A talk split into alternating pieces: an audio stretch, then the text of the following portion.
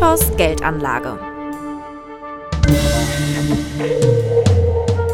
Oder ist Finanzanlage doch kein Hexenwerk? Ja, hallo, herzlich willkommen zu einer neuen Folge Mythos Geldanlage. Heute treffe ich, wenn auch nur über Zoom, äh, Livio Arpagaus in der Schweiz. Wir haben ja äh, bereits im Juni eine Folge auf dem Fondkongress zusammen bestritten und heute haben wir vielleicht auch das eine oder andere Thema, wollen uns über die Fonds aus dem Hause Quantex auch mal kurz unterhalten. Erstmal Hallo in die Schweiz, hallo Herr Arpagaus. Hallo Herr Hecht. Ja, Herr Arpagaus, ich habe äh, noch mal kurz eine Frage. Wie ist denn das Wetter in der Schweiz? Ja, der Winter ist noch, noch nicht tot dieses Jahr. Es war relativ warm jetzt die letzten paar Wochen, aber jetzt übers Wochenende hat es ein bisschen geschneit. Also ja, es gibt noch Hoffnung, dass der Winter weitergeht für die Skigebiete. Na gut, aber ich denke, ich denke, was Winter betrifft, wir sind ja hier äh, bei fast frühlingshaftem Wetter, allerdings bei niedrigen Temperaturen. Ich denke, das Gröbste ist vorbei, zumindest was den Winter betrifft. Für die Skifahrer ist es natürlich, die hoffen, dass es sich noch ein Stück hinzieht. Ne? Mhm. Ja, genau. Äh, Herr Pagaus, wir haben uns das letzte Mal unterhalten, unter anderem darüber, über den äh, Global Value Fonds aus Ihrem Haus. Äh, und da hatten Sie ja schon angekündigt, dass der äh, geschlossen wird. Haben das ja auch begründet, warum das für Sie und Ihr Haus Sinn macht. Und jetzt ist es soweit. Der äh. Global Value ist geschlossen. Ähm, haben Sie dort die Zielmarke quasi von den 1,2 Milliarden, was Sie rausgegeben haben, die haben Sie dann erreicht, ne? oder? Ja, genau. Also die wurde erreicht und Jetzt sind wir etwa bei 1,3 Milliarden, einfach aufgrund der äh, Rendite, die wir noch gemacht haben. Mhm. Und der Mechanismus ist einfach, wenn andere Leute verkaufen, kann man diese Anteile wieder kaufen. Es werden aber keine neuen Anteile ausgegeben. Das mhm. ist der mhm. Mechanismus. Also alles nur das, was vom Prinzip her am Topf drin ist, wechselt maximal den Besitzer, aber der Topf wird nicht vergrößert, um es mal vielleicht auf den Punkt zu bringen. Ja, genau. Ja, dann haben Sie ja neben dem äh, äh, Global Value noch einen zweiten Fonds, der in Deutschland recht erfolgreich läuft. Das ist der Quantex Multi-Asset. Ähm, hier mhm. reden wir ja über einen Mischfonds, wo Sie ähm, unter anderem Anleihen, aber eben auch äh, Rohstoffe zumischen. Ähm, ja. Wie sieht es da aus? Also ich habe da jetzt gelesen, ich weiß nicht, ob die Zahlen ganz aktuell sind, äh, 435 Millionen an Volumen. Also wenn man als, als Marke die 1,2 Milliarden rausgeben würde, wäre noch ein bisschen Luft. Aber haben Sie dort eigentlich das gleiche vor oder aufgrund dessen, dass es ein Mischfonds ist, äh, haben Sie dort mehr Spielraum von, vom Volumen her? Ja, also ich glaube, die Zielgröße bei einem Mischfonds kann sicherlich größer sein als bei einem reinen Aktienfonds, weil, wie Sie es richtig gesagt haben, Sie haben halt unterschiedliche Töpfe. Also wir haben Cash, Anleihen, Gold, Rohstoffe, in die wir auch allozieren. Ähm, von dem her sollte da mehr Volumen möglich sein. Aber äh, das ist etwas, was wir äh, ab und zu mal miteinander besprechen. Aber ähm, da haben wir uns jetzt noch nicht festgelegt. Und ich mhm. glaube, es geht auch eine, eine Weile noch äh, ohne Probleme weiter. Ähm, und ja, ich glaube, da werden wir mehr als 1,2 Milliarden verwalten können. Wir haben ja da ein sehr, sehr spannendes Thema drin und das würde ich gerne mit Ihnen auch mal besprechen. Hier sind ja, sind ja ähm, von der Wichtung her, kann ich es nicht genau sagen, aber so rund bei 20 Prozent oder knapp 20 Prozent sind Sie da ja auch in, in Anleihen gewichtet, ne? Ist das richtig? Ja, Anleihen und Cash, genau. Ja. Mhm. Ähm, jetzt haben wir ja die mm, extrem schnellen, vor allem Dingen, das ist ja, denke ich, auch das Problem von vielen, von vielen äh, Rentenfondsmanagern, einen extrem schnellen Anstieg von Zinsen gehabt. Also im mhm. Normalfall mhm äh, haben wir ja jetzt äh, Kursrückgänge erlebt, die schon ja. gewaltig waren. Sehen Sie jetzt hier äh, im Bereich der Anleihen, sehen Sie da jetzt hier schon äh, das Tal der Tränen durchschritten oder denken Sie, äh, dass weitere Zinserhöhungen hier noch dazu führen könnten, dass es hier nochmal weiter nach unten gehen könnte? Äh, es kann schon sein, aber ich finde, Anleihen sind mittlerweile eine sehr attraktive Alternative zu äh, Aktien. Als Beispiel, wenn Sie eine zweijährige US-Staatsanleihe oder noch kürzer sechsmonatige US-Staatsanleihe kaufen, bekommen Sie fünf Prozent Zins mhm. in US-Dollar. Ja. Das ist schon beträchtlich viel. Also ist mittlerweile höher als die, die Dividendenrendite in den USA. Und dann stellt sich schon die Frage, was ist besser? Sind es Aktien oder äh, sind es Anleihen? Zurzeit, wir haben noch nichts im Bereich Unternehmensanleihen gemacht, mhm. weil wir glauben, da ist halt die Liquidität nicht sehr groß. Und das würde auch nur einen kleinen Teil des Fonds betreffen, aber bis jetzt haben wir noch nichts gefunden, wo wir sagen, da werden wir fürs Liquidität und das Bonitätsrisiko entschädigt. Es gibt zwei, drei Sachen, die wir auf dem Radar haben, aber äh, eigentlich muss ich sagen, das attraktivste zurzeit finde ich sind Emerging Markets Anleihen. Ähm, als Beispiel in Brasilien.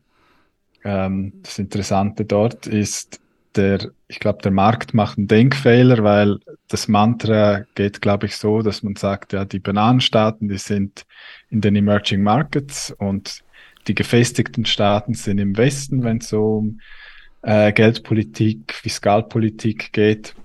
Ähm, wenn man es aber genau anschaut, ist es eigentlich genau umgekehrt, weil die Staatsverschuldung in vielen Emerging Markets äh, sind tiefer. Zum Beispiel in Brasilien ist 60 Prozent.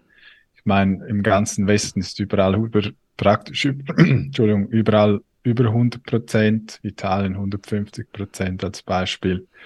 Ähm, die Inflation in Brasilien ist bei 5,7 Prozent, viel niedriger als äh, in Europa als Beispiel. Aber sie kriegen 14 Prozent auf eine einjährige brasilianische Staatsanleihe. Also Realrendite ähm, abzüglich Inflation ist sehr hoch, ist äh, bei 8 Prozent. Das finden Sie sonst nirgends. Und ich glaube, das hat damit zu tun, dass der Markt immer noch in der alten Denkschiene drin ist, dass die Emerging Markets eigentlich die Bananenrepubliken sind. Aber ich muss sagen, ich glaube, die Bananenrepublik oder die, die Banane ist in den Westen gewandert ja. und der Markt hat das noch nicht realisiert. Ja, und wenn man, wenn man das sieht, ne, 14 Prozent Zinsen, wenn man, äh, mhm. wenn man das jetzt mal angenommen auf Italien übertragen würde, also ich glaube, dann könnte man Euro abschaffen, oder? Ja, ich glaube, das wird nicht funktionieren. Nee, nee das, das wird nicht funktionieren. Und es ist ja, es ist ja aus meiner Sicht auch extrem spannend, wenn man jetzt in, in den äh, Merchant Markets die Anleihen äh, so spannend sieht und auch die Aktien sind ja in den Emerging Markets, haben sich zwar zum Teil erholt, aber sind ja noch lange nicht da, wo sie schon mal waren. Ne? So dass wir eigentlich mhm. hier in, in, auf beiden Spielwiesen ein interessantes Feld haben, oder?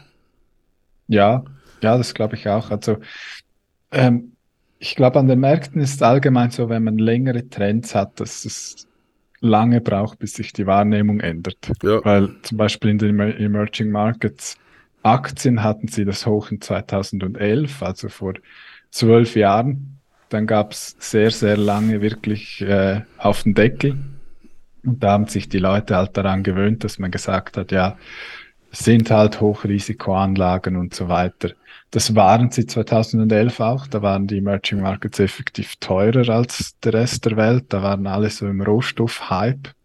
Ähm, und jetzt hat sich das Blatt gewendet. Und ich glaube, zurzeit findet man wirklich sehr attraktive Anlagen auch auf der Aktienseite in Emerging Markets. Das Problem bei Emerging Markets ist halt mehr das Diversifikationsproblem, weil oft sehen Sie ein Land, die haben gut, mehrere Aktien am Aktienmarkt, aber was vielleicht noch liquide ist, ist ein Stahlproduzent, ein Zementhersteller und eine Bank und vielleicht noch ein Ölproduzent. Den Rest können sie wenig kaufen. Ähm, und dann leidet divers die Diversifikation halt, wenn sie da zu viel Geld reinstecken. Mhm. Aber Anleihen an sich, denke ich, werden in der heutigen Zeit äh, aus meiner Sicht sowieso ein sehr spannendes Thema sein. Und zwar auch mhm. nur im Kontext, in dem Sie jetzt in Ihrem Fonds zwar nicht was Sie nicht drin haben, aber äh, Immobilien, offene Immobilienfonds, äh, äh, die, das ganze Thema Immobilien, wo ja auch teilweise eine Riesenblase aufgebaut wurde, wodurch gerade in Europa durch oder in Deutschland durch Homeoffices und so äh, auch Verschiebungen stattgefunden haben, wo wir nicht wissen, wie es in dem Markt weitergeht und ähm, vielleicht ist die Anleihe heute die Alternative, das hätte ich früher nie gedacht, dass ich das mal sage, ein Anleihenfonds eine Alternative zu einem offenen Immobilienfonds. Ja. Also als diese, dieser sichere Anker, der da irgendwann mal im Depot oder im Portfolio war, da gehe ich langsam aber schwer davon ab. Wie sehen Sie das Thema Immobilienfonds? Und, und weil, wie gesagt, viele Anleger sind ja auch auf der Suche äh, nach, dem, nach dem sicheren, weniger volatilen Hafen. Wenn man natürlich jetzt guckt, wie teilweise die Anleihen in den letzten Monaten verprügelt worden sind, aber man kann es ja erklären aufgrund des Zinsanstieges. Ähm, mhm. Dann sehe ich jetzt vielleicht, egal ob wir jetzt schon komplett im Tal der Tränen sind, den Anleihefonds oder den Rentenfonds schon vielleicht als das, wo man relativ sicher parken kann. Also immer ja. vorausgesetzt, dass die Anleihen passen, ne? Ja. Ja, also es ist sicher ein besseres Investment als Immobilien, Immobilienfonds, Immobilienaktien.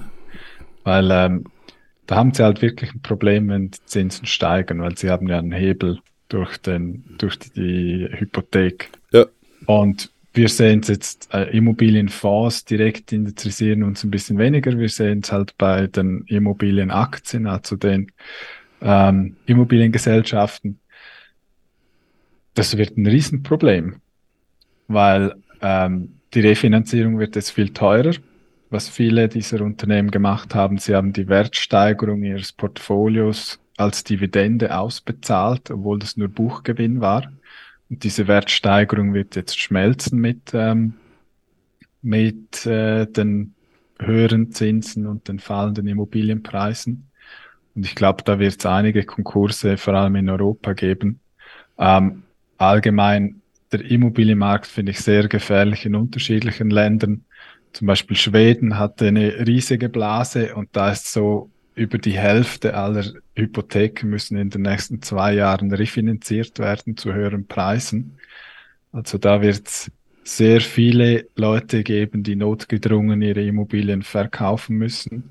Und das wird dann halt ähm, zu so einem Fire Sale führen, sprich, dass die Preise dann stark fallen. Ähm, England dasselbe, Deutschland wahrscheinlich auch, da weiß ich die Daten, kenne ich die Daten nicht so genau. Ähm, das wird uns wahrscheinlich eine Zeit lang beschäftigen und es hat sicher auch Implikationen auf die Wirtschaft, weil ähm, für den Otto Normalsparer ist die, die Immobilie, die man selber besitzt, mit Abstand der höchste Bestandteil des äh, Vermögens. Und ja, das hat man im 2008, 2009 gesehen in der Finanzkrise, wenn der Immobilienmarkt schwächelt, hat die Wirtschaft allgemein ein Problem. Ich glaube nicht, dass es so hässlich wird wie dazu mal, weil da war es ein Bonitätsproblem, da viel, viele Leute eine Immobilie gekauft haben, die, die eigentlich gar keine haben durften. Aber ähm, ja, Europa, äh, inklusive Schweden, Kanada, außer äh, Australien, Neuseeland, da wird es wahrscheinlich sehr hässlich. Ja. Äh, einen, großen Fehler, den meiner Meinung nach da auch viele Anleger machen. Ich habe das jetzt im, im, im, Wohnimmobilienbereich gesehen, durch, natürlich äh, befeuert durch die niedrigen Zinsen, äh, wurden ja teilweise auch Finanzierungen rausgegeben, auch mit viel zu kurzen Laufzeiten. Aber das, das viel größere Problem sehe ich dann eben auch noch, die eigengenutzte Immobilie, wenn sie gut ausfinanziert ist, ich denke, da sind wir uns einig, das ist die beste Geldanlage, die man machen kann. Aber eben die fremdgenutzte äh, Immobilie ist halt ein völlig anderer Baustein. Ne? Man mhm. kann die eigengenutzte Immobilie aus meiner Sicht mit einer fremdgenutzten, vermieteten Immobilie auch äh, nicht vergleichen oder sehen Sie das anders? Kommt immer auf die Laufzeit Ihrer Hypothek an. Weil also wenn Sie äh, die Hypothek abbezahlt haben, dann ist es sowieso kein Problem. Ich meine, dann müssen ja. Sie ja nicht verkaufen, ja. Eh kein Problem. Ist einfach die Frage, ob Sie mal so in Refinanzierungsproblem laufen, dass sie sehen, ja, die Hypothekarzinslast ist zu teuer, damit ich das wirklich finanzieren kann. Dann kann es halt auch sein, dass sich die Bank querstellt oder sagt, ja, sie müssen jetzt irgendwie die Hälfte oder ein Drittel oder was auch immer der, Immobil äh, der Hypothek, Entschuldigung, ähm, zurückbezahlen. Wenn wenn es in so ein Szenario kommt, dann kann es halt wirklich sein, dass sie gezwungen werden, ihre Immobilie zu verkaufen. Ähm, und dann finde ich, dann kann man es nicht groß unterscheiden zwischen einer fremd, fremden Immobilie. Wir haben ja halt, Bewertung ist, äh, äh, ist jetzt das Stichwort, was Sie gesagt haben. Wir mhm. haben ja in den letzten Jahren eben, diese Blase hat ja eben mit sich gebracht, dass die Immobilien eigentlich permanent aufgewertet worden sind. Ne? Also das geht ja bei den Bodenrichtwerten äh, hier in, in dem Raum in der Nähe von Köln, wo ich lebe, äh, hat mhm. sich der Bodenrichtwert von 375 Euro auf 610 innerhalb von vier Jahren äh, erhöht. Das ist ja, das, das, ist ja immens. Und wenn wir jetzt mhm. irgendwo dann dann äh, vielleicht mal, es muss ja noch nicht mal unbedingt zu einer Abwertung kommen, aber steigender Zins bei einer Prolongation, also bei einer Verlängerung des Darlehens oder äh, bei einem neuen Darlehen, da wird es ja dann schon schwierig. Mhm. Ja, glaube ich auch. Äh, weil wir gerade das Thema, ich gerade das Wort Bewertung in den Mund genommen haben. Wir haben im Vorfeld uns ja auch mal kurz darüber unterhalten, Bewertung, wo Bewertung auch eine Rolle spielt im Bereich äh, Private Equity. Das ist ja zum Beispiel ein Thema, ähm, wo die Bewertung von den Unternehmen, also ist jetzt eine ganz bescheidene Überleitung, Herr Fagas, die ich jetzt hier versuche zum Thema Private Equity zu kommen. Aber äh, an der Bewertung würde ich es mal festmachen, Private Equity Unternehmen äh, bewerten sich selbst vielleicht, äh, das ist ja ein Thema, was allgemein gar nicht so auf dem Schirm ist, was aber durchaus in dem einen oder anderen Fonds eine Rolle spielt. Vielleicht können wir mal das Thema Private Equity mal den Hörern erklären, was wir eigentlich unter Private Equity verstehen. Mhm. Ja. ja, also Private Equity sind eigentlich nicht gelistete Aktiengesellschaften. Also es gibt ja viele kleine und auch größere Unternehmen, die nicht an der Börse kotiert sind. Ähm, und also es kann Ausmaße haben zwischen einer Firma, die vielleicht zehn Mitarbeiter hat, zu tausenden Mitarbeitern. Ähm, und das war vor, ja, die letzten 20 Jahre war das ein sehr lukratives Investment. Es gibt spezialisierte Private Equity Fonds, die nur in solche Unternehmen investieren und die kaufen dann nicht nur einen Anteil oder meistens nicht nur einen Anteil einer Unternehmung, sondern die gesamte und sagen dann oder behaupten, sie können den, äh, die Firma besser managen als die meistens die Gründer äh, dieser, dieser Unternehmung und versuchen dann so Wert zu schaffen. Äh, dort ist einfach das Problem, weil sie nicht börsengelistet sind, sehen sie auch nie, also sie sehen nie Tageskurse. Die werden normalerweise quartalsweise werden die Unternehmen bewertet, aber lustigerweise halt von der Private Equity Gesellschaft selber. Also es wäre ähnlich wie wenn jetzt wir beim Global Value selbst, selbst die Bewertung der Unternehmen ähm, machen würden und sagen würden, okay, Kurs vom Global Value ist heute X. Das ist das, was effektiv bei Private Equity passiert. Und äh, unserer Meinung nach sind, gibt es da, ähm, das hat man jetzt letztes Jahr gesehen, ziemlich sicher Fehlbewertungen, dass man die Unternehmen zu hoch einschätzt weil man die Kursverluste nicht hinnehmen möchte. Und das hängt natürlich halt auch mit der Performancegebühr ab, die die Private Equity äh, Gesellschaften halt einstreichen und gleichzeitig auch mit der Managementgebühr. Und ich glaube, da, ähm, da ist man ein sehr kulant mit der Bewertung der Unternehmer. Also kauft man unterm Strich, wenn man es zusammenfasst, etwas, äh, dessen Wert eigentlich nie so richtig, zumindest nicht objektiv festgestellt worden ist. So kann man es ja dann eigentlich zusammenfassen, oder? Ja, also der Wert wird festgestellt beim Kauf und beim Verkauf der Unternehmung. Das ist normalerweise so nach etwa sieben bis zehn Jahren. Die meisten Private Equity Gesellschaften haben auch Fonds, die eine Laufzeit von etwa sieben Jahren haben. Also da können sie das Geld gar nicht abziehen während dieser Zeit oder nur einen Bruchteil, weil es ja die liquide Anlagen sind. Und ja, da sehen Sie eigentlich nur, was war der Preis der Unternehmung ähm, beim Kauf und was war denn der Preis bei der, äh, beim Verkauf, äh, wenn es dazu kommt. Also, Dazwischen kann man wehrweisen, was es ist. Also zwischendrin ist der, die Wertstellung eigentlich mehr oder weniger ein Pfeile werfen. Ja, genau.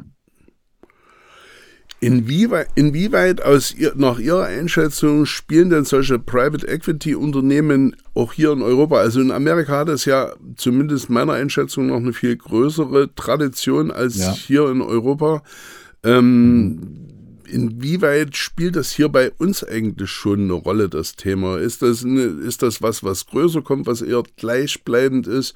Oder es wird ja bei Private Equity in erster Linie damit gewoben, dass sie einen höheren Zins oder eine höhere Rendite äh, ausweisen als börsenorientierte Unternehmen. Das ist ja, wenn wir dann die Bewertungskriterien, die wir gerade besprochen haben, zugrunde legen, ja schon eine ziemlich gewagte Aussage, oder? Mhm. Ja, ja, das ist so. Ja, in Europa ist der Bereich sicher viel kleiner als in den USA. Ähm, ich glaube, das ist aber weniger matchentscheidend. Die Frage ist, welche Investoren wurden angezogen von dieser Anlage? Und da hat man gesehen, also äh, vor allem auch Pensionskassen, halt auf der ganzen Welt, auch in der Schweiz, in Europa, haben ähm, ihre Allokation an Private Equity Investments in den letzten zehn Jahren etwa verdreifacht. Das ist immer noch, also nicht so, dass sie 50 Prozent des Portfolios dort investiert haben, aber sind, ja, sind etwa, glaube ich, im Schnitt so um die 10 Prozent. Das mag nicht nach viel klingen, aber äh, am Ende des Tages hat trotzdem sehr viel Geld. Und ich glaube, das be bewegt den Markt schon, egal äh, wo ähm, wo das Geld nachher hinfließt. Und ich glaube auch, also die Renditen wurden auch ein bisschen geschönigt. Sie haben sehr stark von den fallenden Zinsen profitiert, weil Private Equity, äh, das ganze Konstrukt besteht eigentlich darin, man kauft ein Unternehmen nicht nur mit Eigenkapital, sondern auch viel Fremdkapital.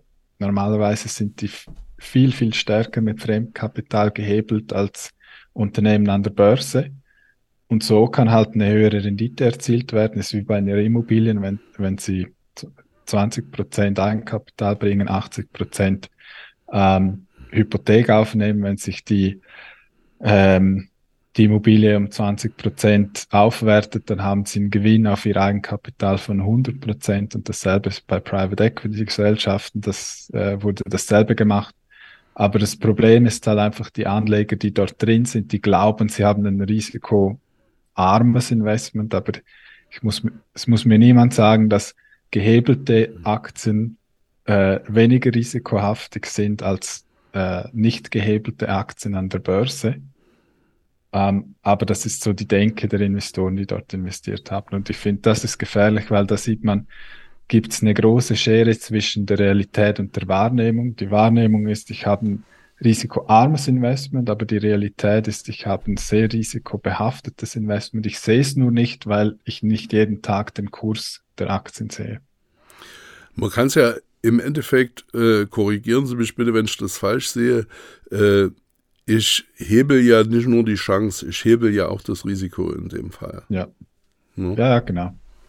Ja, und wie gesagt, äh, am Schluss sieht man halt erst beim Verkauf dieser Unternehmen, was äh, am Ende rausspringt. Und deshalb kann ich mir auch gut vorstellen, dass die Renditen dieser Private Equity Gesellschaft, äh, Fonds, die sehen immer sehr stetig aus. Es kann aber sein, dass es plötzlich einen heftigen Knick gibt, dass man dann, keine Ahnung, 30, 40 Prozent auf einen Schlag verliert, ohne dass man es gedacht hat. Und ich glaube, das könnte dann wirklich Panik auslösen das hat dann halt Implikationen auf, auch auf die börsengelisteten ähm, Aktien, weil das Problem ist ja, ich sage jetzt, Sie verwalten eine Pensionskasse, glauben, Sie haben ein risikoarmes Investment, verlieren da 30 oder 40 Prozent über Nacht, sind geschockt und bekommen Panik und denken, okay, ich muss das Risiko der, äh, meiner Anlagen reduzieren. Sie können es aber nicht im Private Equity Bereich, weil es nicht liquide ist. Also mhm. da müssen Sie es aussitzen. Also was machen Sie? Sie sagen ja, okay, dann verkaufe ich das, was liquide ist und risikohaft, also verkaufe ich Aktien. Und das kann halt Implikationen auf den Aktienmarkt haben, dass dort Druck entsteht, weil die Leute ihres Private Equity Investment, was sie verkaufen sollten, nicht können und deshalb etwas verkaufen, was sie halt noch können. Das passiert ja auch dadurch, weil ja für viele Volatilität an sich das Risiko ist. Ja. Ne, was wir ja eher, äh, und Sie als äh, Value-Investor mit Sicherheit noch mehr, eher als die Chance sehen. Ne? Ja. Aber, aber das zu etablieren, dass diese Schwankungen ja in der Geldanlage eigentlich das Salz in der Suppe oder der Sprit im Tank sind, ähm, mhm. das äh, bei den Leuten auch, äh, dass das wirklich auch ankommt, ist, denke ich, eine der schwersten Aufgaben mit. Weil äh, ich sage das immer bei den Sparplankunden, das Geld wird in der Krise verdient. Und auch wenn das Momentum im Depot nach Zwiebelleder aussieht, dass mir die Augen tränen, wenn ich mal reingucke. Aber im Sparplan kaufe ich halt dann eben zu Schlussverkaufspreisen. Und dann kommt es eben nur noch darauf an, dass ich auch in die richtigen, in die richtigen Invest oder auf die richtigen Investments setze. Beim Private Equity wird mir vorgegaukelt, dass ich überhaupt keine Schwankung habe, habe mhm. eine äh, in die Luft geblasene Bewertung, die sich dann eventuell beim Verkauf dann äh, zeigt, inwieweit ich richtig gelegen habe. Wobei selbst das noch aus meiner Sicht, wenn ich das Thema überhaupt für mich richtig erschlossen habe, noch, äh, noch nicht mal so ist, unbedingt beim Verkauf, weil das kommt mir manchmal so vor, wie als wäre das so ein teilweise geschlossener Club, die sich innerhalb dieses Clubs die Unternehmen hin und her verkaufen wo sie irgendwo mhm. in einem Kreislauf.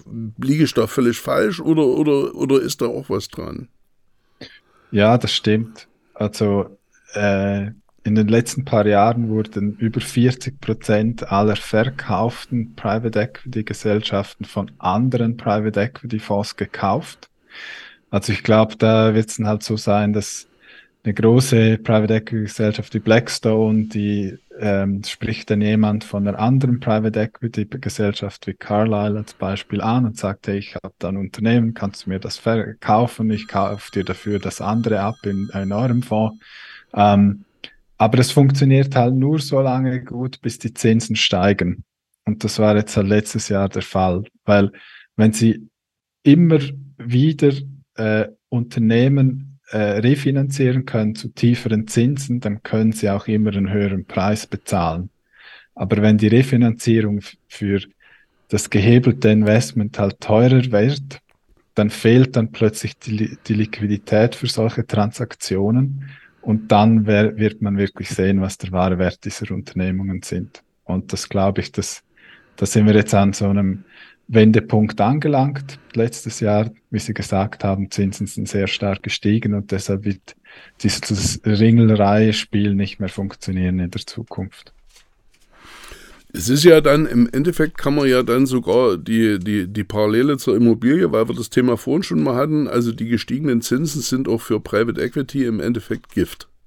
Ne? Wenn man ja. das ja. so zusammenfasst. Ähm, jetzt habe ich gelesen, Private Equity im Bereich von ETF. Es werden Private Equity Unternehmen im Bereich von ETF gehandelt. Das kann ich mir wieder gar nicht vorstellen. Wer baut denn dann solche Indizes, wo ich den ETF draufsetzen kann? Das ist eine gute Frage. Das weiß ich ehrlich gesagt auch nicht. Keine Ahnung, ich weiß nicht, wie das funktionieren sollte. Hm. Naja, wie gesagt, mhm. die Fantasie kennt keine Grenzen. Mhm. Ja, das stimmt. Gut. Herr Apagas, haben wir noch irgendwas, was wir heute unbedingt besprechen sollten, besprechen können? Haben Sie noch irgendein Thema, äh, wo Sie sagen, das wäre noch spannend für unsere Hörer? Ja, vielleicht ein Kommentar zum Akt, zur Lage auf dem Aktienmarkt. Also ähm, ich glaube, zurzeit spielt sich ein ähnliches Szenario ab wie im Jahr 2000 bis 2003. Ähm, wir hatten eine riesige, also wirklich eine riesige Spekulationsblase 2021. Jetzt ist ein bisschen Luft raus aus dieser Blase. Ähm, aber jetzt sieht man wieder, dass äh, vor allem seit Anfang Jahr, aber eigentlich seit äh, Ende September vom letzten Jahr, ist so wieder dieser Animal Spirit äh, zurückgekehrt an die Börsen. Also die Leute haben wieder Lust, Aktien zu kaufen. Und wir sehen halt einfach, dass es gefährlich ist, weil es sieht so aus, ja, es gibt ein paar gute Wirtschaftsdaten, die, die Inflation kommt runter, die Wirtschaft geht nicht in die Rezession, das ist so die Denke. Und deshalb glaubt man, dass man jetzt wieder Aktien kaufen kann. Und wir sind der Auffassung, dass es sehr, sehr gefährlich ist, weil wir glauben nach wie vor, dass wir in einem Bärenmarkt sind. Wäre sehr untypisch, wenn wir nach so 20 Prozent Verlust äh, plötzlich wieder neue äh, Höchststände sehen würden und äh, es keine Krise gäbe. Und das ist immer so das Problem bei Bärenmärkten. Es gibt immer wieder Erholungen, die die Hoffnung aufkeimen lassen, bevor es dann wieder runtergeht. Und ich glaube, wir befinden uns derzeit in, in so einer Hoffnungsphase. Und das finden wir sehr gefährlich. Und deshalb würde ich sagen, wenn man Geld ähm, außerhalb des Marktes hat und sich überlegt, diesen zu investieren, dann würde ich noch damit abwarten. Ähm, weil ich bin nicht überzeugt, dass es attraktive Investments zurzeit gibt. Ist auch so als Beispiel im Quantex Global Value Fonds haben wir eine maximale Cash-Grenze von 20 Prozent etabliert. Ähm, Cash wird nicht durch Timing aufgebaut, sondern wenn wir Investment, ein Investment verkaufen und nichts finden äh, für einen Zukauf, dann staut sich Cash an. Und heute sind wir etwa bei 17 oder 18 Prozent Cash. Das ist sehr, sehr hoch. Das hatten wir, glaube ich, einmal in der Vorgeschichte seit 2008. Das war 2018, ähm, als die Leute auch sehr sorglos waren. Und deshalb, also, ich glaube, allgemein der Markt ist äh, sehr sorglos. Wir haben Mühe, was zu finden. Also unsere Watchlist ist wirklich ausgetrocknet. Und sagt uns halt einfach, es gibt nicht viele Chancen, aber ich würde sagen, relativ viel Risiko zurzeit. Also sind Sie auch der Meinung, wir sind noch lange nicht durch, durch die Krise, ähm, werden mit Sicherheit das eine oder andere Tal, wie tief es dann runtergeht, noch erleben. Ähm, ja, auch wenn andere denken, es geht jetzt schon Richtung nach oben, aber ich sehe den Bullenmarkt noch nicht. Wie, Sie sehen es ähnlich, denke ich. Ja, es wäre einfach historisch wirklich eine Anol äh, Anomalie, wenn das so de, der Fall wäre. Ähm, und wie gesagt, die Blase, die war wirklich sehr extrem. Und dann ist es noch unwahrscheinlicher. Aber es ist ja auch immer so, es, es gab bis jetzt noch keine Ausverkaufsstimmung hm. am Markt. Und ich glaube, die braucht es jeweils, bis wir den Talboden wirklich erreicht haben. Und das kann noch eine Zeit dauern, das ist so. Ähm, aber äh, ja, es wird, wird wahrscheinlich noch ein paar Schmerzen brauchen. Aber dafür nachher gibt es ziemlich sicher wieder sehr attraktive Einstiegsmöglichkeiten. Man muss einfach geduldig genug sein und dann auch mutig genug, um dann zu investieren. Aber ich glaube, dann kommt es wirklich sehr gut längerfristig. Und grundsätzlich in diesem Szenario ist der Sparplankunde ja definitiv am besten unterwegs, weil er hat mit dem Timing, da hatten wir uns ja in der letzten Folge unterhalten, mhm. Timing funktioniert ja eh nicht, also zumindest aus mhm. meiner Sicht nicht. Der ist dann ja definitiv gut unterwegs und gerade in den Zeiten, wo er vielleicht beim Blick ins Depot ihm die Tränen kommen, aber dann wird er das Geld verdienen, mit dem er später den Champagner kaufen kann. Er soll die Tempos im Schrank lassen. Ja, nee, definitiv. Also ich finde, wenn Sie ein Sparplankunde sind, der einen langen äh, äh, Zeithorizont hat, dann müssen Sie eigentlich jedes Mal jubeln, wenn es günstiger wird. Ja, Weil ja, ja. ist ja auch so, ich meine, wenn Sie Lebensmittel oder Kleider zum halben Preis bekommen, dann ja. finden Sie es ja auch super. Die Börse ist der einzige Ort, wo man es nicht schön findet, ja. aber ich, es ist ja genauso der, der Punkt. Es gibt dann äh, Unternehmen zum halben Preis die waren nicht plötzlich, äh, sind nicht plötzlich halb so schlecht. Ja. Und wenn sie lang genug, genug, lang genug Schnauf, genug langen, Entschuldigung, genug langen Schnauf haben, dann äh, wird sich das ausbezahlen über die Zeit, ja. Man wünscht dem einen oder anderen Anleger in solchen Phasen die Gier, die er beim Winterschlussverkauf von Skianzügen, um das ja. mal auf die, auf die Schweiz noch zurückzuführen. Sie hoffen, dass die Skisaison noch ein Stück geht, aber auch dann werden die Skianzüge billiger werden und man hofft, mhm. äh, der eine oder andere Anleger versteht, dass es wie beim Skianzug auch an der Börse so ist, wenn die Kurse mhm. unten sind, muss man gierig werden, kaufen. Und wie gesagt, im Sparplan hat man diese ganze Problematik nicht, weil langfristig ist man dann immer gut unterwegs. Herr Pagaus, ich finde, das war eine sehr, sehr interessante Sendung heute wieder. Ich weiß nicht, wie Sie es sehen. Äh, ich möchte mich auf jeden Fall herzlich bedanken. Ganz liebe Grüße in die Schweiz und ich hoffe, wir sehen uns dann in Mannheim zum Fondkongress im März. Dann werde ich auf jeden Fall bei Ihnen mal vorbeikommen, weil Sie noch so ein Stück leckere Schokolade kosten, wenn Sie die dann wieder haben. Ja. Ja. Ja, nee, definitiv. Also kommen Sie vorbei und ja, vielen Dank fürs Interesse und Ihre Zeit. Und ja, wir sehen, wie es weitergeht. Okay, dann liebe Grüße. Tschüss. Ja. Tschüss. Die in dieser Veröffentlichung getätigten Aussagen beruhen auf der individuellen Meinung und Erfahrung der hier handelnden Personen. Sie stellen keine Anlageberatung dar. Aussagen zukünftiger Entwicklungen an den Märkten betreffend sind die individuelle Meinung und Einschätzung der handelnden Personen. Diese Veröffentlichung ist kein Angebot oder eine Empfehlung für den Kauf von Wertpapieren oder anderen Geldanlagen. Diese Veröffentlichung ersetzt keine individuelle Anlageberatung. Angaben und Zahlen zu Weiterentwicklungen in der Vergangenheit sind kein Maß Maßstab für zukünftige Entwicklungen von Investments aller Art.